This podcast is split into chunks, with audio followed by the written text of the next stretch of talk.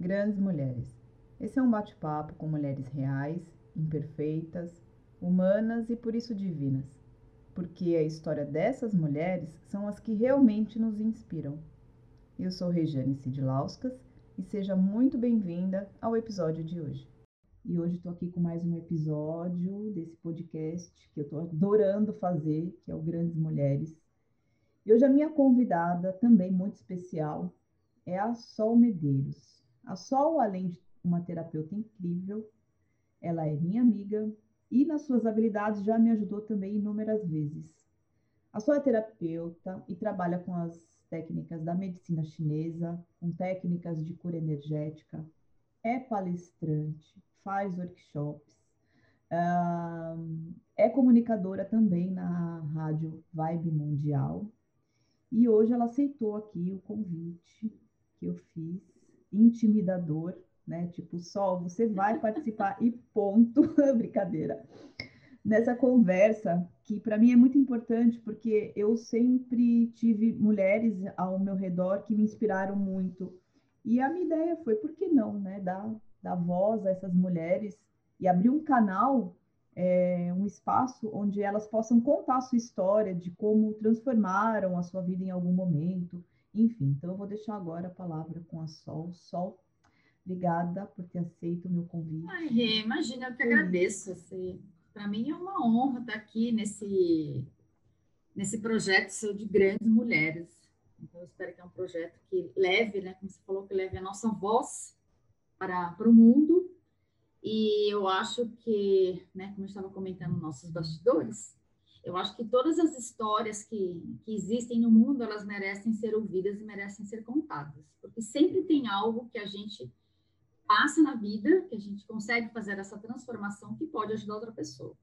Então, quanto mais a gente passar os nossos conhecimentos, mais espalhar coisas boas para o mundo, mais o mundo acho que vai ficando um lugar melhor para a gente viver, principalmente nesse período que a gente está passando né, de grandes transformações, né, um período muito inédito para todos nós. Então, eu gosto muito de usar a palavra transformação, porque quando a gente fala desafio, no meu ponto de vista, dá a impressão de ser algo difícil, né, que eu fui lá nas minhas profundezas, então, e parece que você superou de uma vez só. Então, eu entendo para mim como transformação algo que vai acontecendo e de repente viu, transformou. E foi o que aconteceu comigo. Quando eu vi a, a minha história, que, é, que eu vou contar aqui, ela simplesmente se transformou. Né? E, e foi assim, claro que nada meu tipo foi indo, foi indo. Então, né, uma frase que eu, um mantra que eu assim, solta que volta. Então, quando você solta aquela questão que está te atrapalhando, você consegue transformar. E aquilo quando volta, volta para você transformar. Então, eu gosto de pensar assim, porque parece que fica muito mais fácil, né? Sem aquela coisa, ai, que tudo é difícil, né? Tudo que é muito difícil, a gente tem hábito de dar muito mais valor. Não, a gente precisa aprender a dar é, valor também para as coisas fáceis que acontecem na nossa vida. Então, acho que esse processo de transformação, para mim, ele me faz enxergar e ver que as coisas podem ser mais fáceis.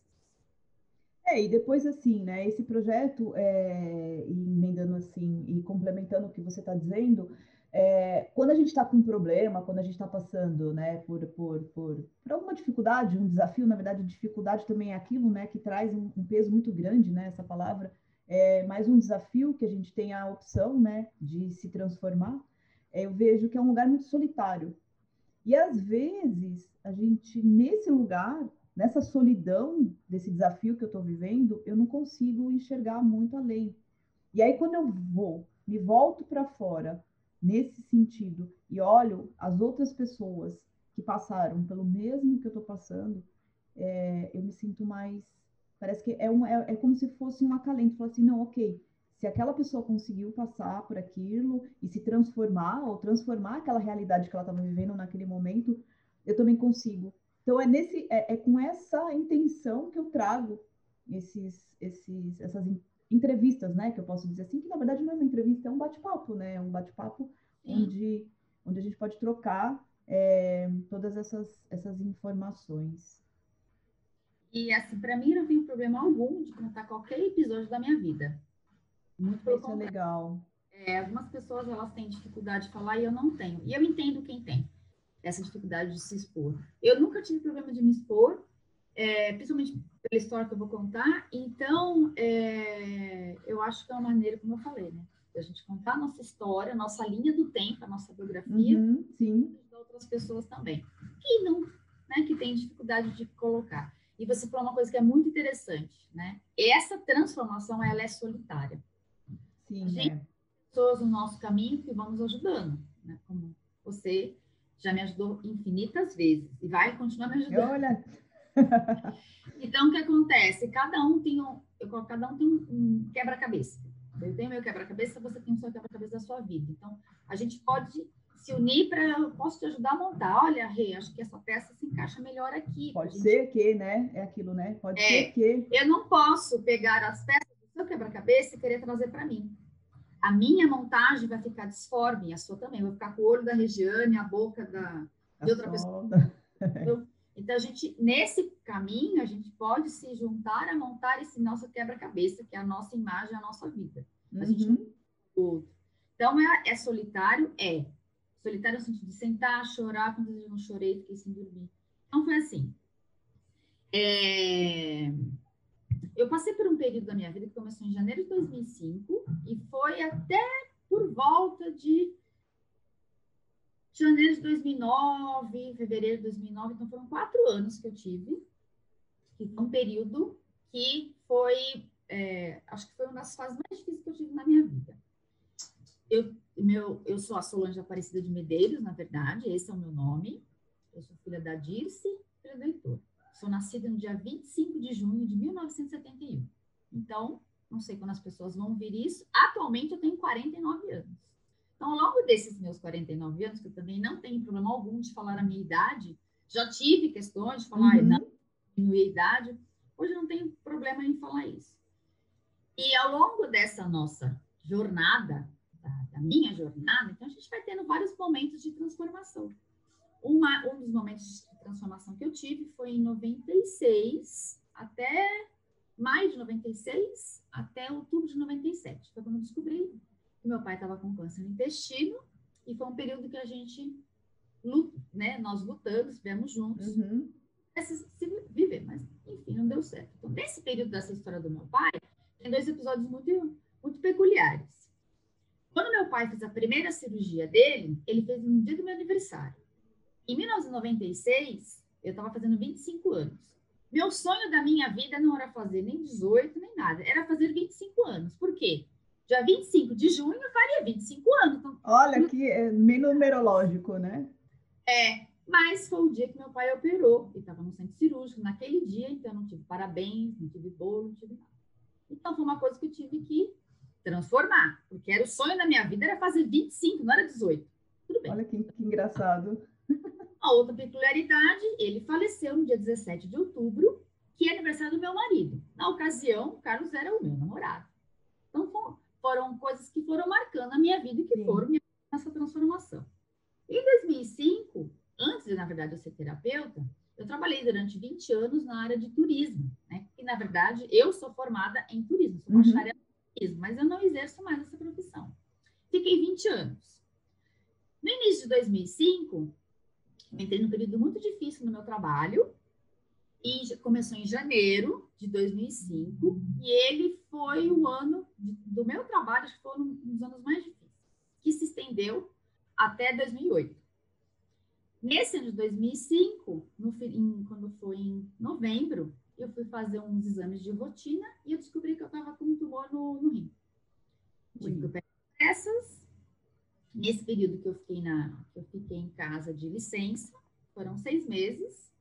Eu vi que aquele trabalho também não não tinha motivo de eu estar ali. Que eu não Quer dizer, são momentos da vida que chacoalham a gente para é, ver outras que eu não coisas. Tinha, né? é, então, eu não queria mais trabalhar com turismo. Não queria. Sou muito grata, graças a essa profissão, viajei muito, conheci muitas culturas, conheci muitas pessoas, conheci muitos lugares. Então, eu tenho uma gratidão muito grande por ter trabalhado 20 anos nessa área. Então, seis meses que eu fiquei em casa de licença, é, auxílio doença, eu nem sei como é que chama. Ok. Casa, você tinha sido operada já e ficou em casa de, de, é. licença. É, eu tinha feito essa cirurgia, que na verdade foi um milagre na minha vida, porque normalmente quem tem tumor de rim, eles tiram um órgão. E não precisa tirar hum. o continuo com os dois. Quando eu voltei ao, ao meu trabalho, eu tinha sido transferida de novo para um outro departamento, uma outra coisa que eu não gostava e que foi, que foi um período assim, sabe, que tem muita Eu ia trabalhar por dois motivos. Primeiro, porque eu ainda estava em tratamento e eu precisava da minha assistência médica. Ok. Então, eu fui buscar outras assistências médicas, como já tinha uma doença pré-existente. Uhum. É então, complicado isso. É. Então, eu tive que ir trabalhar por único exclusivamente por conta que eu precisava daquela assistência médica. Eu não tinha como pagar tratamento fora. E eu fiquei ali de mais dois anos e meio. Ok. Até um dia, num bate-papo, assim como eu estou batendo papo com você, estava batendo papo com meu chefe, a gente já trabalhava junto há 14 anos, então a gente já tinha uma um relação aí mais, sim. E ele foi quem me transferir de novo. Eu trabalhava mais ou menos próximo da minha casa e ele ia me transferir para a Zona Sul de São Paulo. Eu moro na Zona Norte. E na ocasião, isso já tem, já tem 13 anos, não tinha as facilidades que a gente tem de tanto estação de metrô, não morava tanto perto do metrô. Eu falei para ele, não quero. Ah, mas você quer o quê? Você tem tantos anos de empresa, já tem um bom salário, né? Então, é, não tem muito mais o que fazer, você já tem um salário acima do que você, do cargo que você exerce. Claro, estava lá na empresa há muitos anos. E aí eu falei para ele, então eu quero que você me mande embora. Assim, um bate-papo. Não saí de casa pensando naquilo, mas foi aquelas coisas que o universo vai abrindo os caminhos. Aham, uhum, sim. E falou assim, então tá bom. Eu vou ver lá com o diretor e te falo. Como eu já estava na empresa há 14 anos, o pessoal falou, então tá bom. A empresa já estava sendo vendida, trabalhava na América Express, ela tinha sido vendida para uma empresa brasileira e era outra, era outra política. E eu também não estava mais concordando. O que, que eles queriam fazer? Demissão, essas demissões voluntárias. Voluntária, sim. De quem estava há muitos anos na empresa, que tinha salário alto, que não interessava para eles. Aí eles concordaram em me mandar embora, recebi todos os, os que eu tinha de direito, sem saber o que eu ia fazer. Mas eu já tinha começado nas terapias naquele mesmo ano com o curso de reiki. Então, hum. já em mim, aplicava reiki né, nos amigos. E falei, por que não? Quer Aí, dizer, mas só fazendo uma pergunta aqui para você. Uh, você começou a entrar em contato com essas terapias por conta da doença que você teve.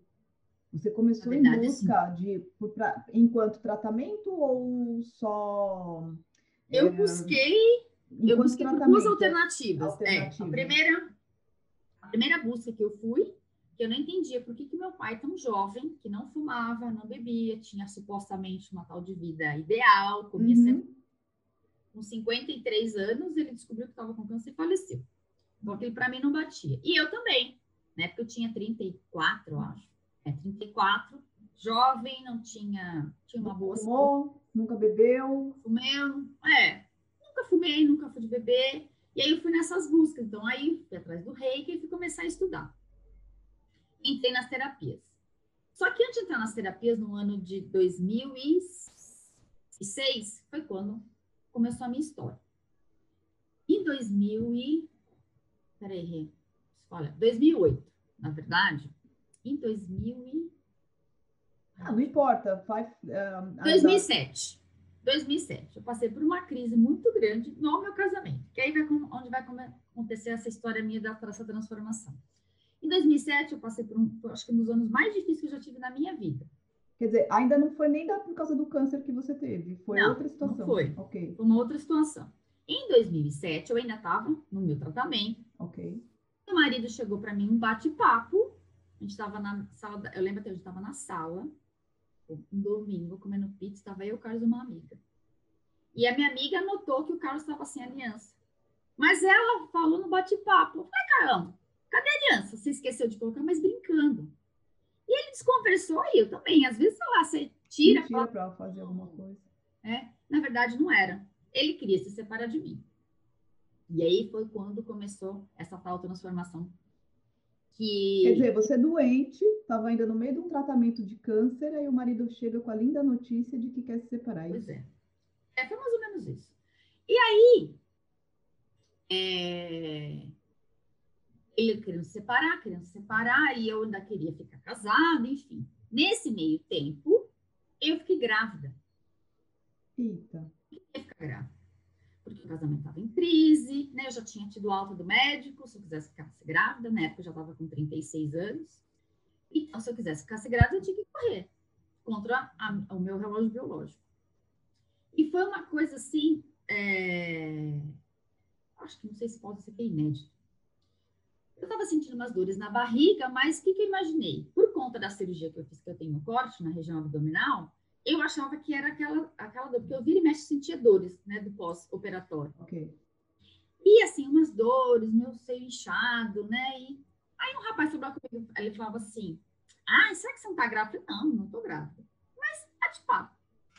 Aí minha menstruação atrasou e eu está, a gente estava na semana entre Natal e Ano Novo, então não tem médico, não tem nada. Não. É. O exame de farmácia fiz de manhã, ó, que eu estava indo para o trabalho deu atestou lá positivo. Aí liguei para uma, na época, uma conhecida, não era uma amiga, uma colega minha, que ela trabalhava no Pérola Baita. Uhum. Olha, aconteceu isso, isso, isso. Falei, ah, que bacana, você tá grávida. Passou umas duas horas, três horas, eu fui ao banheiro e eu comecei a sangrar. Liguei para ela de novo. Ela falou, olha, procura um pronto-socorro de maternidade que provavelmente deve estar tendo um aborto. Que foi o que aconteceu. Eu descobri de manhã que estava grávida. À tarde, eu fui no, no, no pronto-socorro de uma maternidade aqui de São Paulo, que é a Promatri. E ele falou assim: Olha, eu sinto muito, mas você tá tendo, você teve um aborto. Eu falei, como assim? E meu marido estava comigo. Eu contei para ele, né? Óbvio, né? Ele mora comigo. E ele falou assim: olha, você teve um aborto, então é muito comum, né? Você já tem 37 anos, isso é, isso é coisa natural, então não se sinta culpada, alguma coisa assim do tipo. Uhum. Tinha muito comigo, porque eu queria ser mãe. Eu já estava com 37 anos e minha mãe querendo ir embora de casa. Aí eu fui fazer um.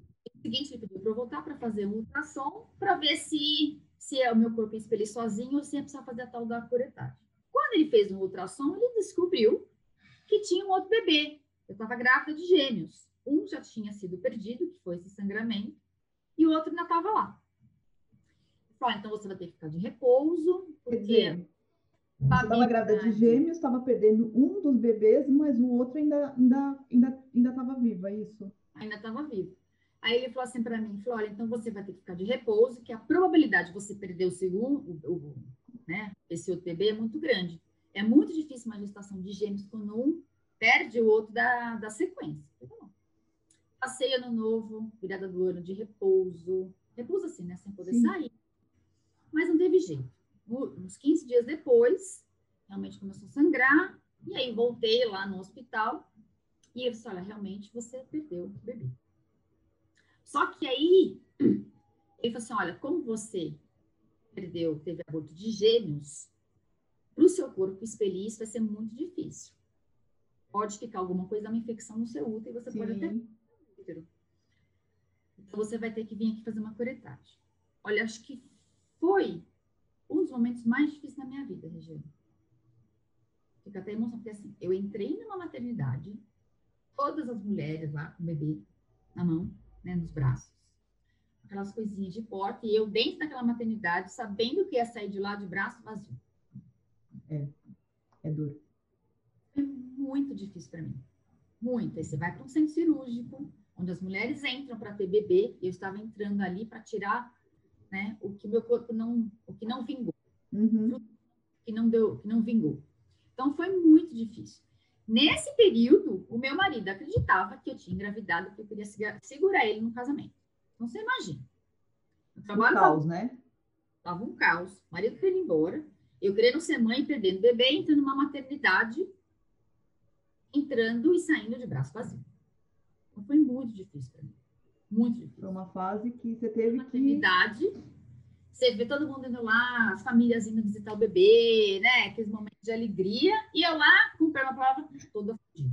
Porque o, o, aborto em si não é só o, o, o, Eu acho que assim, mexe muito profundamente com nós, mulheres, porque é, eu, graças a Deus, não, tive, eu tenho dois filhos, não tive uh, nenhum processo assim de aborto, nada. Mas mexe muito fundo com a gente, com o nosso sentido assim de, de, de incapacidade, de, é, é uma frustração, eu penso que seja, né? E assim, aí você pode me dizer o que é que você sentiu, mas assim, é, é aquilo, é frustrante, é uma, uma sensação de impotência, quer dizer, porque você não tem, aí você começa a perceber que você não tem realmente controle sobre absolutamente nada, nem pelo seu próprio corpo, porque ele vai fazer ali o que ele acha que, que é o melhor a ser feito naquele, naquela situação, né? É, é, eu, eu, eu penso que, que deva ser assim uma das a, da, nós mulheres que deva ser assim uma das coisas mais difíceis de superar é um aborto. Foi. E aí o que, que aconteceu? Olha como o universo vai colocar nossas coisas no nosso caminho. Naquele ano, foi a virada de 2007 para 2008, algumas mulheres na minha família ficaram grávidas, inclusive a minha cunhada, que é a esposa do meu irmão.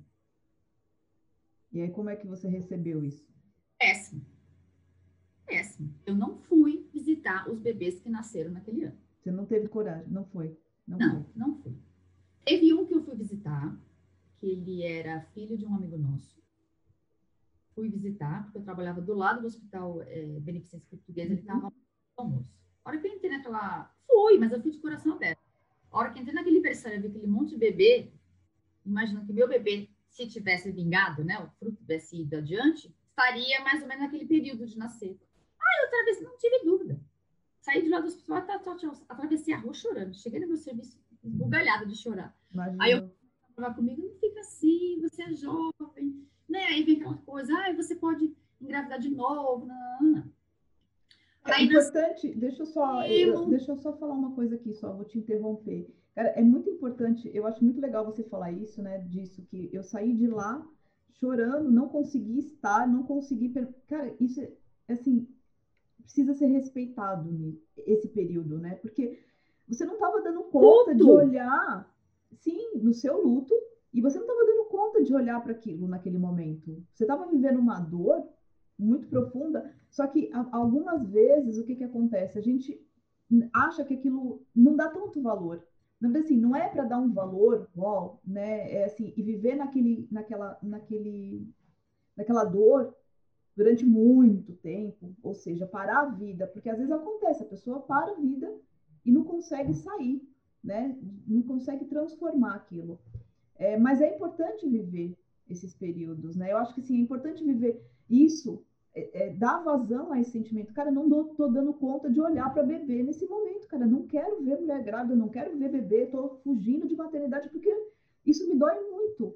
Eu acho que assim, esse lugar de da gente se colocar é libertador. Se colocar e, e dar a voz a esses sentimentos é, é libertador. Eu não estou dando conta. Sou humana, desculpa, mas não estou dando conta. Só que né, nessa ocasião eu não tinha essa visão. Não, já né? Tinha okay. Eu já tinha instinto, mas não tinha consciência. E aí isso nasceu o meu sobrinho. Meu sobrinho nasceu. Que hoje ele tem 12 anos. Então, se eu tivesse, na época eu tivesse vingado, os, os filhos teriam 12 anos. E 12, não, 13. E agora, como é que eu vou fazer com o meu sobrinho? Meu sobrinho, meu sangue, filho do meu irmão, como é que eu vou fazer? Aí eu tive que, né, respirar fundo e porque a criança não tinha. As pessoas claro. não tinham é, responsabilidade do que estava acontecendo comigo, era uma questão minha. Enfim, esse processo, aí saí, foi quando eu saí da empresa onde eu trabalhava, na American Express, e fui querer ser terapeuta. Eu comecei a estudar, é, aí fui começando a ter mais consciência das coisas que estavam acontecendo, conversava com o professor sobre essa questão do aborto. Comecei a me achar menos mulher que, que as outras mulheres. As minhas primas, que a minha cunhada, de qualquer mulher que eu encontrasse que fosse mãe, eu me achava inferior a elas, porque eu não tinha capacidade de ir a nada. Olha aí. História. Quando foi em 2011, o casamento já estava assentado, já tinha né, a, gente, bom, é, aquela crise que durou uhum. anos, seis meses, né, tinha passado, e o casamento estava estabilizado, tava, já tinha me formado em terapeuta, estava começando a trabalhar. Eu descobri que estava grávida de novo. Na época eu estava com 40 anos. E aí, ah, mas aí foi diferente. Eu estava com medo por causa da minha idade. Nossa, 40 anos, gerar uma pessoa. Aí, na época, eu trabalhava numa clínica com uma senhora que ela é um, um desses anjos que uhum. a coloca na nossa vida. Olha, eu fui mãe com 17 anos. Foi ótimo. Né? Na verdade, eu tinha quase idade para ser minha mãe também. Hoje, se eu pudesse escolher, eu escolheria ser mãe com mais idade, porque a gente, quando tem 17, 18 anos, a gente não tem muito que passar por uma é criança. Você tem 40, e ela foi falando, ela foi me acalmando. acalmando. Entrei dizer, ela foi te trazendo para um uma outra visão. Uma o outra Carlos não foi a primeira. É, o Carlos não foi a primeira pessoa a saber que eu estava grávida, foi ela. Eu trabalhava confiava nela e ela foi me acalmando, inspirando. Né? Aí contei pro Carlos tal. Fui no ginecologista, falei, agora tem que tomar mais cuidado, faço assim, mais cuidado, por causa da idade. Blá, blá. Comecei a comprar roupinha, comecei a fazer o planejamento. Sim. É. Um dia eu tava na minha casa, comecei a sentir umas coisas, eu fui no banheiro e comecei a sangrar. E não é sangramento de menstruação. Que começa pouquinho. Muito sangue. É hemorragia, né? Não é um sangramento. É uma hemorragia. O vaso sanitário ficou empechado. Aí sentei e comecei a chorar. Ei. Carlos, vamos de novo lá para a maternidade. Cheguei lá, cheguei o aborto. Então, aí é, esse foi o mais difícil, porque o outro não estava esperando. Aconteceu. Esse eu já tava, eu já queria, já com 40 anos, então eu queria. Ok. E já tinha até nome. Para mim, era um menino. Não tinha nome, era Pedro Henrique. Tinha certeza que era um menino. Aí eu fui começando a comprar roupinha, não sei o que, nananana, perdi de novo. Eu, aí perdi, aí todo aquele processo, aí chora, me desaba, chorar, bararara. fui no ginecologista que me acompanhava. O ginecologista muito fofo, tio, olha, você tem que levar em consideração que você é uma mulher velha. Ele usou essa Quer você dizer, é uma assim, mulher velha. Você é uma mulher velha. A probabilidade de você ter outros abortos é, muito, é grande também. Virginia estava frágil, já queria ser mãe, e o ginecologista foi muito sutil. É. Aí liguei pro Carlos desesperada. Aí o Carlos, onde você tá? Tô aqui. Então, fica aí que eu vou te buscar. Aí ele foi lá, me buscou, eu chorei, chorei, chorei, chorei. Aí foi infinitamente pior. Por quê? Na sequência, cinco primas minhas ficaram grávidas. Cinco. Tô calada aqui. E que eu fiz? Não fui visitar nenhum desses bebês. Meus cinco é, primos, né? Uhum. Primos e primas que engravidaram, eu não fui. Não fui. E não fui também no aniversário do ano, porque ainda não tinha feito essa, esse processo de transformação. Como? Pensava assim, como que eu não consigo e elas são mais conseguem? Então, era uma... uma comparação muito cruel, né? Não, não era nem comparação. É Pior. Era inveja. Boa. Como, como eu, né? Tenho conhecimento. Eu, sol, né? Sim. Sim. Então, assim, como elas conseguem, eu não. Não era nem mais comparação, não sei se era inveja, se era ciúme, se era comparação. Era raiva, era tudo junto, né, Sol? Era raiva, era frustração. E como é que elas estão felizes, eu aqui toda fodida e ninguém olha para mim. Uhum. Então, no aniversário, teve um que eu fui, que eu não fui, que era um dos meus primos mais próximos, acabei indo. Mas foi uma porcaria. Cheguei lá, fiquei de mau humor. Olha. Horrível, né? Horrível. Horror. Aí foi então, falei, então vou respeitar. Eu não vou mais. Quando eu senti no meu coração que isso está transformado, eu vou. Transformou naturalmente, que eu estou te falando. Então, assim, me sentia menos mulher, me sentia que não era capaz, que não era capaz de gerar nada. Até que um dia, é, fuçando na época de Facebook, apareceu lá na minha timeline uma terapeuta que trabalhava com o sagrado feminino. Começou uhum. seis anos, mais ou menos. Fui fazer um retiro com ela. Nesse retiro, chorei, me descabelei, coloquei tudo para fora. E aí, então, que eram só mulheres, né? Então, elas vieram falar para mim, olha, você não é mais e nem menos mulher, porque você não é mãe. As meninas que vieram me acolher, eu não conhecia. Estava no meio de 20 mulheres que eu nunca nem tinha visto. vi o retiro lá, me inscrevi e fui. E as duas meninas. Aquela vieram... coisa assim, né? Na, naquele momento que a vida traz, traz soluções, né? Quando a gente está aberta, é a, isso. a vida. É isso, é nesse retiro que eu quero estar. Exato. Sem ninguém, fui. As meninas que na que eu comecei a chorar, que teve uma vivência lá, elas vieram me acolher, me abraçar e contei a história para elas. As duas as duas. A Elisângela e a Maria Eugênia. Eu não, não tenho mais contato com elas. Acabei perdendo. mas eu lembro não, da Elisângela e da Maria Eugênia. As duas não eram mães, por opção. Olha. Por opção. Foi então que comecei a ver que a minha maternidade poderia vir de outro lugar. E aí você começou a ressignificar queria, toda essa É, meu marido queria adotar e eu nunca. Não, não, não, não tinha ressonância para mim adotar. Coração, sim. Quem adota. Conheço pessoas que fizeram, amigos próximos que adotaram. Eu acho que é um gesto muito grande de amor, mas não ressoa para mim. Ok. Não talvez não estava né, no, no, no, teu, no teu percurso, no teu caminho, é, enfim. E foi muito difícil para mim ver mulher grávida, era muito de todos os lugares que eu ia, parece que eu vinha alguém grávida, mas como essa mulher estava grávida, feliz desse jeito? Eu falava, não, imagina, que ter filho é muito ruim. Aí eu começava a colocar para mim que ter que ser mãe era ruim, que você vai ter que o processo de negação, né? Que você precisa oh. encontrar uma maneira de se defender aquela aquela nhaca toda que você estava sentindo, né? Você precisava uma maneira de se defender disso, que era negando tudo, né? Era validar aquilo. Exatamente. Não, ser mãe é muito ruim. Mãe, ser mãe, você não tem liberdade. Se você for mãe, seu filho vai ficar super inteligente. Ah, enfim, eu achava maneiras de, de, de invalidar isso. Uhum. Quanto mais eu invalidar, mais aquilo fazia... Mais doía. Mais doía. Mas aí eu pensava, ai meu Deus, imagina, né? Quando eu ficar velha, ninguém vai me visitar numa casa de repouso, não vou receber nada, não sei o quê. Aí foi então, sabe assim, que o universo vai uhum. colocar na, na sua vida de você ressignificar isso. E fui ressignificando, transformando isso aos poucos. Por isso que eu falo, né? Por isso que eu falo. Do processo. Então, eu gosto de chamar transformação. A minha maternidade hoje é totalmente resolvida a minha maternidade hoje é, primeiro eu comigo mesmo. Quando eu entendi isso, começou a mudar. Então, assim, o amor e o carinho que eu queria talvez dar para um, uma pessoa, eu, então eu peguei ela para mim. No começo eu achava que era isso, era uma, isso é uma coisa muito egoísta da minha parte, sabe, Rê?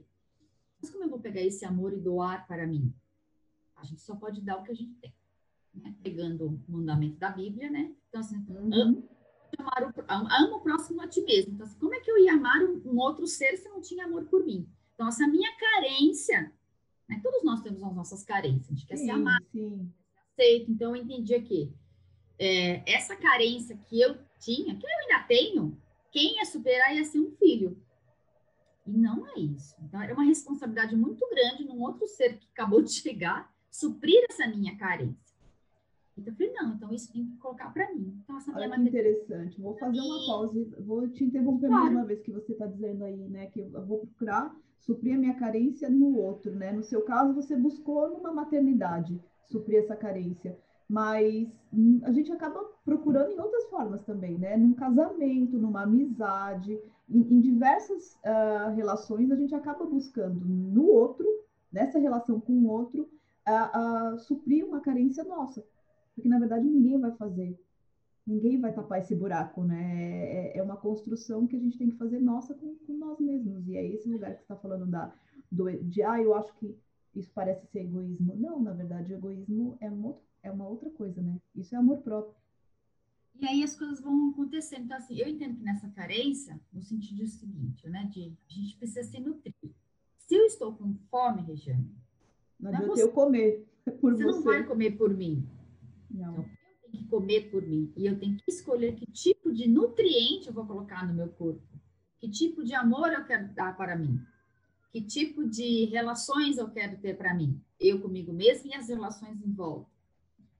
E aí veio essa maternidade comigo, veio a maternidade com os meus pacientes, essa maternidade veio com os meus projetos dos cursos que eu faço, é, do programa que eu tenho lá na rádio, é, das amigas que eu tenho, né? Agora eu tenho um, um, um cachorrinho, né? Que eu falo que ele é meu filhinho de pelo. É seu filho de quatro patas. É... é, então assim, claro, né? Ele não, ele não é uma pessoa, né? Não deixa de fazer as coisas para o meu cachorro. Então assim, então gente, eu fui achando a minha maternidade em outros lugares.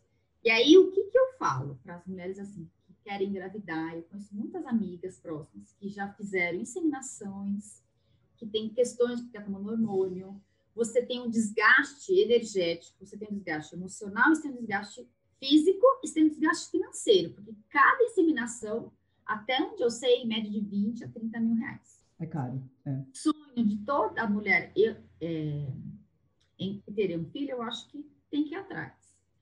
Meu marido me propôs a fazer inseminação. Perguntou se eu queria engravidar de novo. Eu falei, eu não quero. Porque o sofrimento que eu passei, principalmente na segunda gestação. Você não queria viver de novo? Para ninguém, Regiane. Pra Sim, ninguém. porque aí você. O maior é, até. Numa terceira tentativa e o medo, né? De acontecer toda aquela cena de novo. Sim, sim. Eu não, olha, de verdade, se eu engravidasse de novo e perdesse, eu não ia aguentar. Não ia. Não sei o que, que eu ia fazer. Não sei. O que, seria, né? A gente não sabe. Não sei se eu poderia até, sei lá, me suicidar, me achar menos, menos ainda do que eu já, do que já me achava, então eu falei, então eu não quero. Meu limite foi até aqui. Até aqui eu consegui, daqui para frente eu não quero nem fazer inseminação artificial, nada, in vitro, nenhuma dessas coisas, eu não queria. Nada. E eu falei, então eu preciso ressignificar, preciso transformar isso de uma outra maneira. E aí foi isso que eu achei é, dessa transformação para mim, para o meu trabalho, né, para as minhas amigas. Então, esse tempo que eu colocaria para educar, edu é, dar amor para uma, uma pessoa, que eu acho muito bonita a maternidade, eu coloco para outras pessoas. Eu acho que colocar a mulher no papel de que ela só serve, ela só tem utilidade se ela, for, se ela gerar um ser do útero, eu acho muito pobre. É complicado, eu já. Mulher. Sim, sim. Eu... A gente vive ainda na sociedade que a mulher ainda tem que casar, tem que... eu não tenho nada contra isso, gente coloca deixar muito claro. As mulheres podem casar, ter filhos, mas a gente pode ser solteira e ser completa, uhum. a gente pode ser completa, a gente pode ser casada com filho e ser completa, ou você pode ser tudo isso e não se sentir feliz. E não sentir feliz, exatamente. A gente tem que encontrar o nosso lugar, como eu falei, a gente tem que montar o nosso quebra-cabeça de acordo com a nossa história. Então, essa é a minha história. Sim. Essa é a minha. A história de outras mulheres que tiveram aborto, a história de outras mulheres que, assim como eu, não quiseram mais, outras mulheres que foram é, fazendo o seu percurso até conseguir engravidar, eu tenho, eu tiro o chapéu para todas. Mas essa é a minha história. Então a minha história hoje é, eu não tenho problema nenhum em falar isso. Há uns anos atrás, se eu estivesse falando com você, ou eu não ia falar, ou ia estar tá chorando. Eu já chorei. E é, e é, muito legal isso, né, Sol? Porque, por exemplo, essa tua história, ou seja, né, é aquele momento, né? Eu acho que assim, todos nós passamos por momentos onde a vida vem e faz assim querida, tá na hora de se transformar, tá na hora de olhar para isso. Então, ou seja, no teu caso, a vida te trouxe, te convidou a olhar para suas carências, porque foi através dessa não maternidade que você se percebeu carente e achava que ia suprir essa carência através de um ser mãe, através de um filho. Então, é muito legal porque é, a gente pode tirar é, essas, essas nossas conclusões, ou seja, assim, é, de, de tudo que, o que a gente passa, de tudo que a gente vive, sempre vem junto uma grande lição se a gente quiser aprender. Né? Se eu me colocar no lugar, porque você poderia continuar vivendo nesse ranço. Você podia continuar querer vivendo nessa, nessa, nessa indisposição de olhar para dentro e transformar. Você podia continuar achando horrível todas as mulheres grávidas, achando horrível todos os bebês que nascem, achando horrível tudo. E virar uma. E é, é aquele momento que eu acho que a doutora Estes fala no livro, né? É o momento que você escolhe na vida não ser amarga, né? É o momento que você escolhe se transformar. Porque você podia ter escolhido você continuar uma pessoa amarga. Amarga no sentido assim, não vou olhar para isso e agora todo mundo tem defeito, menos eu. É, é assim, todo mundo é eu falando assim, não sou melhor e nem pior do que ninguém. Então, essa é só a minha história. Sim. Então, assim, como eu falei, né? Então, eu não tenho nada nem contra, nem a favor de quem quer casar, da mulher que quer casar e quer ter um monte de Porque cada um é um, né? Cada Casa, um é, seu, e, seu percurso. É, né? então, eu tenho pessoas muito próximas da minha, é, de mim, da, na minha família que as mulheres escolheram exercer o papel de mãe. Uhum. Elas são mãe em tempo integral. E elas amam fazer isso. Elas se sentem completas e felizes. E tá tudo certo. Ótimo. Eu, eu julgava, mas como que ela quer ser sua mãe? E a parte profissional? Ah, mas para ela tá certo. E tá tudo bem. Então, assim, colocar a mulher, só que a gente só pode exercer esse papel, eu acho que vai desvalorizar muito a nossa capacidade de gerar infinitas coisas. Verdade. De gerar projetos, da gente gerar ideias, gerar então, infinitas coisas, desde que a gente esteja disposta a ter essa, essa criatividade, se colocar para o mundo, estar aberta para o mundo. Porque é o que eu falo assim, né? Tudo que a gente solta, volta. Como é que você segura, menos aquilo fica para você. Como Não você foi, solta, né? Não foi. É, solta que volta. Solta que volta. Então, é essa é, é, a minha. E foi, sim, e foi nas terapias que hoje você oferece, enquanto trabalho, que você encontrou esse seu lugar aí de transformação. Foi? Sim, a, as terapias né, que eu trabalho, a medicina chinesa, né, o Tata Healing, o reiki, as minhas amigas, você também participou um período dessa história. Uhum. É, chorei bastante com você em algumas ocasiões. Foi. E, e é, eu acho que cada um tem que encontrar o seu caminho, cada um tem que encontrar uma maneira de, trans, de transformar isso. Umas pode ser através de terapia convencional, outras pode ser através de. Enfim, cada um vai achar a sua maneira de fazer esse processo de transformação. Quando a gente percebe é, o negócio foi, nossa, isso que há um tempo atrás, é. mim ainda tinha é, esse meu ego, como assim eu vou falar de algo que me feriu tanto? Uhum.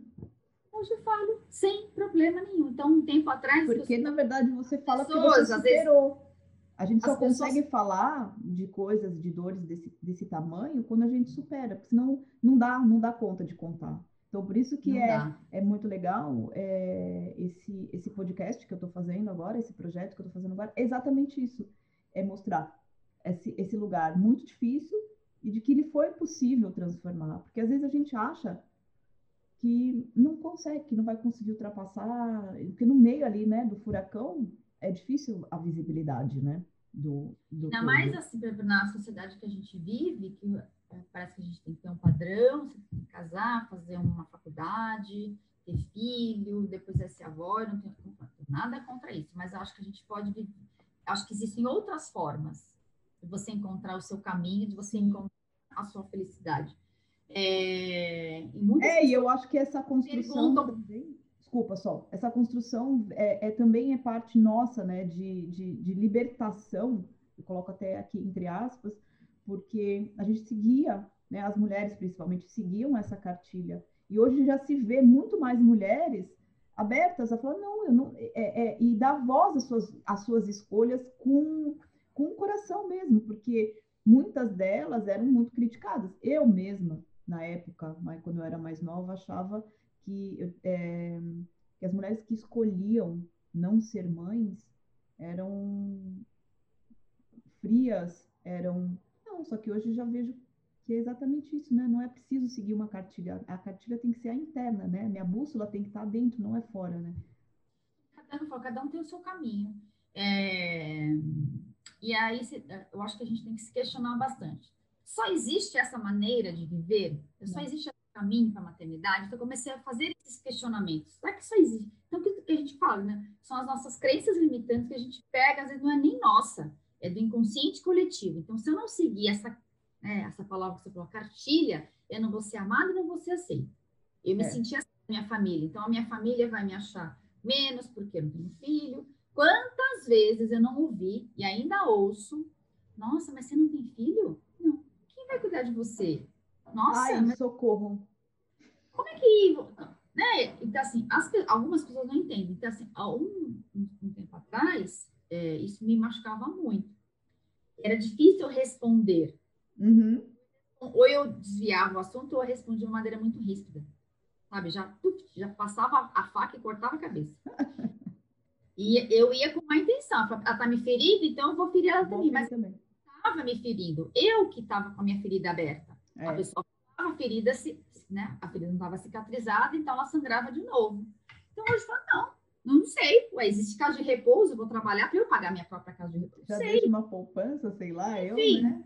Não sei, é porque mesmo porque sabe. o filho não é garantia. O filho não é. É, é muito, é, gente, é muito loucura, né? Porque o filho não é garantia de, de uma velhice acompanhada. Não é e garantia. Trouxe mais essa consciência ainda, Rê. É que assim, a minha avó paterna, ela é viva. Ela tem 98 anos. Ela está numa casa de repouso no Espírito Santo. Uhum. Essa avó, ela casou duas vezes, ou viúva, duas vezes. Ela teve três filhos. Tá. Os três filhos dela morreram. Pois um então. Deles, pai. Os três morreram.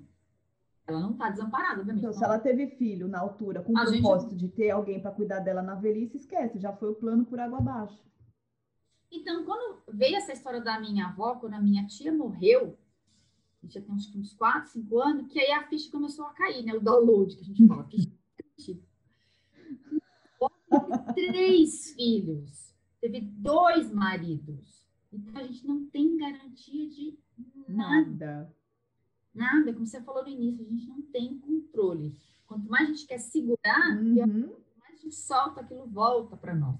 A gente não sabe se vai viver muito. Então, assim, é, ter filho com essa expectativa, acho que é, eu acho que não é bacana. A gente tem que, a mulher tem que ter porque ela quer.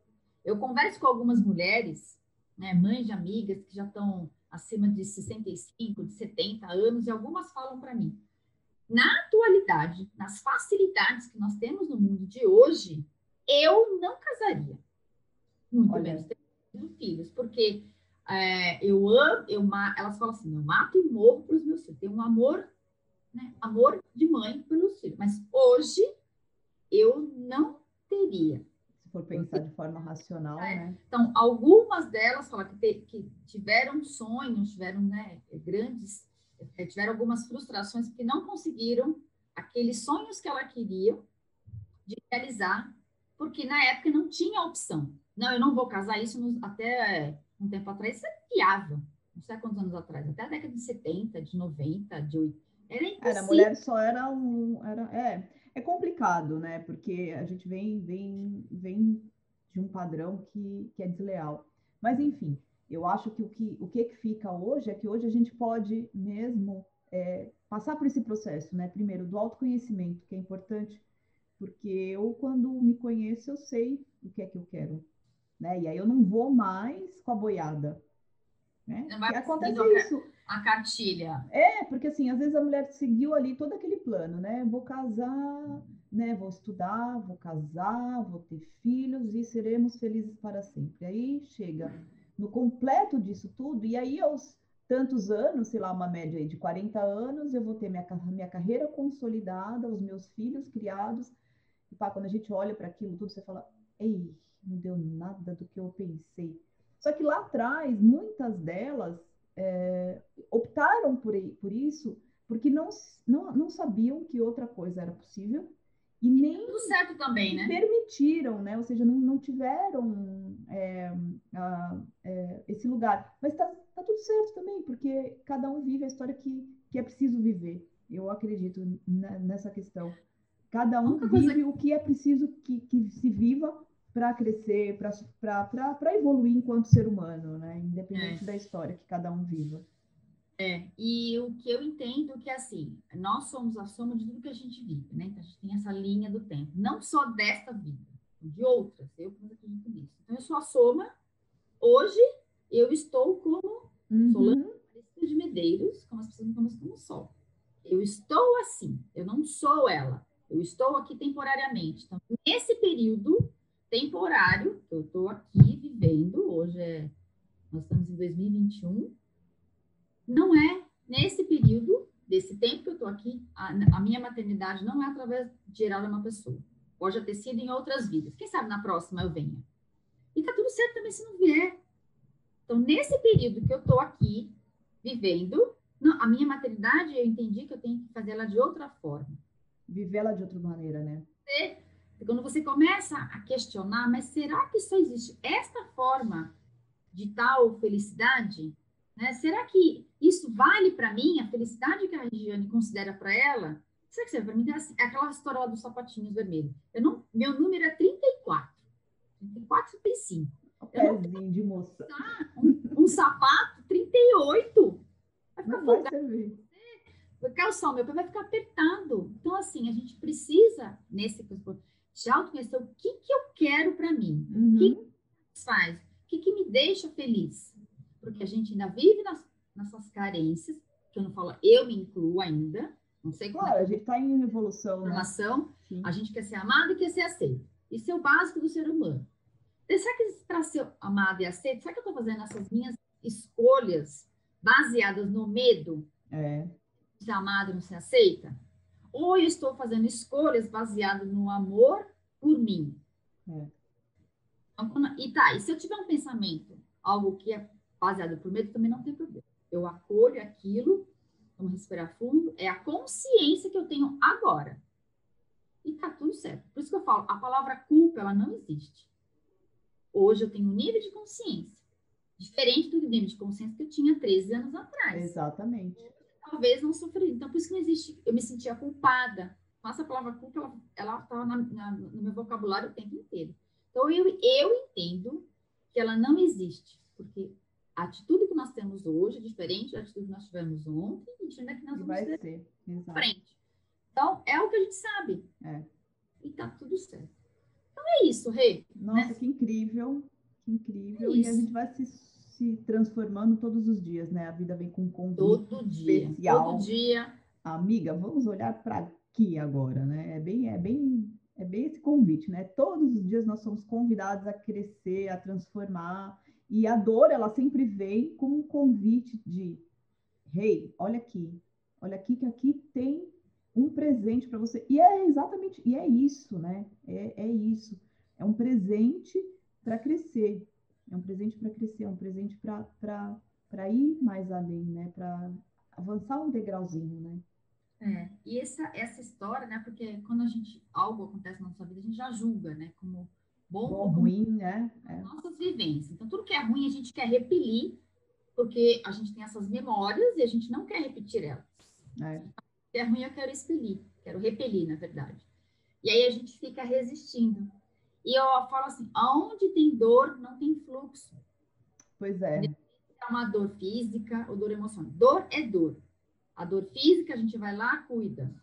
Né? Passa o remédio, faz o curativo. A dor, a dor emocional, a gente não tem o hábito de cuidar. E ela tem que ser cuidada com todo amor e carinho, da mesma maneira que eu fiz um corte físico. Exato. E ela fica toda hora sangrando, que era o que estava acontecendo comigo. Ela não tá, por quê? Porque eu não queria olhar, porque eu tinha vergonha, eu tinha medo, assim, nem dizer mais o que que era. Mas a gente, as feridas emocionais, elas precisam ser, ter o mesmo grau de relevância das nossas feridas físicas. Física. Onde tem dor física, não tem fluxo de energia rolando. E onde tem dor emocional, também não tem fluxo. Alguma coisa não está querendo fluir. É fácil? Não, não é. Mas é, mas o que, fa, o que, o que, o que essa transformação assim, é, é, o processo, né? Faz parte do processo. É, tudo isso e assim a gente olhar, né? For, for reouvir toda a tua história agora, é, ouve todo o processo. Né? Você precisou passar por aquilo, sentir tal coisa, sentir tal coisa, sentir tal coisa, se dá conta, daí é que começa o processo de transformação. Existe todo. Nada é por acaso, nada é, é, é, a mais, nada é a menos, nada é aleatório. É tudo faz parte de um plano maior, eu acho, sabe? No fim. Tudo faz parte de um plano, um plano maior. maior que precisa entender. E às vezes assim, ah, por que, que isso acontece comigo e não acontece com fulano? Não? Porque para você só vai te ajudar com essa linguagem. Ou seja, é, é como se o universo conseguisse falar com cada um de nós em uma linguagem que cabe para nós, ou seja, não cabe para o outro. Então, para mim, esse lugar assim eh, de superação foi uma outra, uma outra experiência. Para você foi os abortos, para mim foi uma outra experiência, para outra pessoa vai ser outra experiência, mas no fim é tudo faz parte de um plano maior, eu acho que. E é aí que está a, a nossa rendição, né? Ou seja, é o render mas não é um render tipo, ah, não vou fazer mais nada, vou esperar, né? Tipo Zeca Pagodinho, deixa a vida me levar. Não, não. É um render-se, assim, de olhar para aquilo que está vindo e, ok, o que que eu, o que que eu posso, né, com isso? O que que eu faço com isso? Como é que eu me transformo a partir disso, né? Então, eu acho que, que é lindo. Todas as histórias são lindas, né, Só? Sim, todas as histórias, elas precisam ser honradas é um ser humano que está aqui, ele tem história, né? Então, assim, a gente não busca essa questão do autoconhecimento, que a gente fica na nossa zona de conforto, que a gente não, não quer mais, né? lá, ficar sentada na, na televisão, querer que se colocar... no seu processo, né? Eu acho que é um desserviço para a humanidade. Primeiro que é um desserviço para nós, quando a gente puder fazer essa transformação. A segunda coisa é um desserviço para o próprio mundo, porque os meus dons e os meus talentos são únicos. Eu falo, o que eu faço? Como... de servir a vida, né? É. Então, o que eu faço? Como eu faço? Só eu é. faço. A gente, a gente é terapeuta, a gente pode fazer o mesmo tipo de trabalho, mas a minha maneira de, de ver da sua é diferente. Então, é serviço quando a gente não se põe dessa maneira no mundo, porque a gente não evolui, a gente é nossa evolução, você deixa de colocar a, a, suas, os seus dons os seus talentos a serviço do mundo. De repente, tem uma pessoa, nesses 6 bilhões, que aquela pessoa precisa daquela história. Da sua, é, da sua energia, né? É, então a gente precisa aprender a não ficar só na nossa zona de conforto. É, eu falo eu, né, uma crença minha, nessa desse vitimismo, né, querendo que todos os holofotes, para mim o vítima é aquela pessoa que quer todos os holofotes para si. E eu fiquei nessa posição durante muito tempo. A minha dor é tão grande, como é que ninguém está olhando para mim? É. Como que ninguém olha para essa dor que eu estou sentindo aqui? Mas por que, que eu não coloco? Mas a pessoa, se eu não falar, ninguém ia saber. Ninguém vai saber também, né? Então, então eu me coloquei nessa. também, né? É, então, assim, então me coloquei. Pode falar, desculpa. Eu me coloquei nessa posição de vítima. Quando eu entendi que o vítima, na verdade, ele quer a atenção, é o ego que ele quer. Olha, eu tô aqui. Eu preciso de atenção subir, quero todo, né, o igual fala, igual do fogo. O fogo sobe, ele quer clarear e quer a atenção de todo mundo. Quando eu entendi isso, foi quando eu também comecei a transformar. Então, quando a gente está no papel da dor e do sofrimento, a gente não consegue ver isso. E tá tudo certo. Hoje eu entendo que aquela vítima que ficava sentada chorando, fala sentada chorando, é literalmente. Literalmente. Chão e chorar uma criança. Como é que eu tô aqui sofrendo, toda, toda fodida, e ninguém tá olhando. Uhum. Ninguém tá me... O que mais preciso fazer? e aí eu falei, não, eu preciso é olhar. Verdade. Eu, é quem que tem que vir é, puxar a mão para mim lá? Eu que tenho que descer da torre. é verdade. Né? Claro, essa, salva, essa mão, ela vem de ajuda de amigos, né? De, de terapia. Sim, a gente é, é solitário, mas não é sozinho, né? É, é assim, é um processo Isso. que é, é íntimo, é um processo interno, é solitário, mas não estou sozinha, né? Porque a vida traz os é. recursos que a gente precisa, os recursos necessários que a gente precisa para transformar aquele problema, aquele sofrimento, aquela situação de uma maneira. Isso, Adorei o nosso papo. Espero ter, de alguma forma, contribuído claro com o seu sim. canal, com o seu projeto. Espero de coração ter contribuído, nem que for para que eu falo, né? De, no seu tempo que a gente está falando, nem que for assim, uma palavra que eu tenha dito aqui que possa ajudar, ajudar uma pessoa, pessoa para mim já valeu a pena. Sim, é isso, é, é isso que eu busco nesse projeto. É, é exatamente isso, levar uma palavra que ajude alguém a sair desse sair desse lugar de dor e sofrimento para um lugar de transformação. Eu estou é. muito feliz de ter você aqui hoje comigo. Só obrigada. Imagina, para mim é uma honra estar aqui nesse projeto Grandes Mulheres. Olha só. Sim, todas nós somos grandes, né? Todas nós. Sim, todas claro. Nós, sem exceção.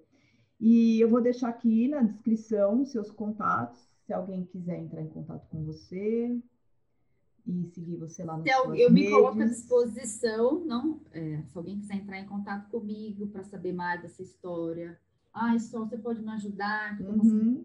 Parecido? Pode me chamar. Até mesmo com a técnica da medicina, com as técnicas da medicina chinesa, ainda você fez a especialização de, de ginecologia e tal. Isso Sim. é bem, é bem legal também dizer. É, então, se alguém quiser entrar em contato comigo para bater papo, para conversar, o que for. Tá eu tô, viu? Seus contatos eu vou colocar aqui na descrição. Obrigada, Sol. Imagina, Um beijo, amore. E até a próxima.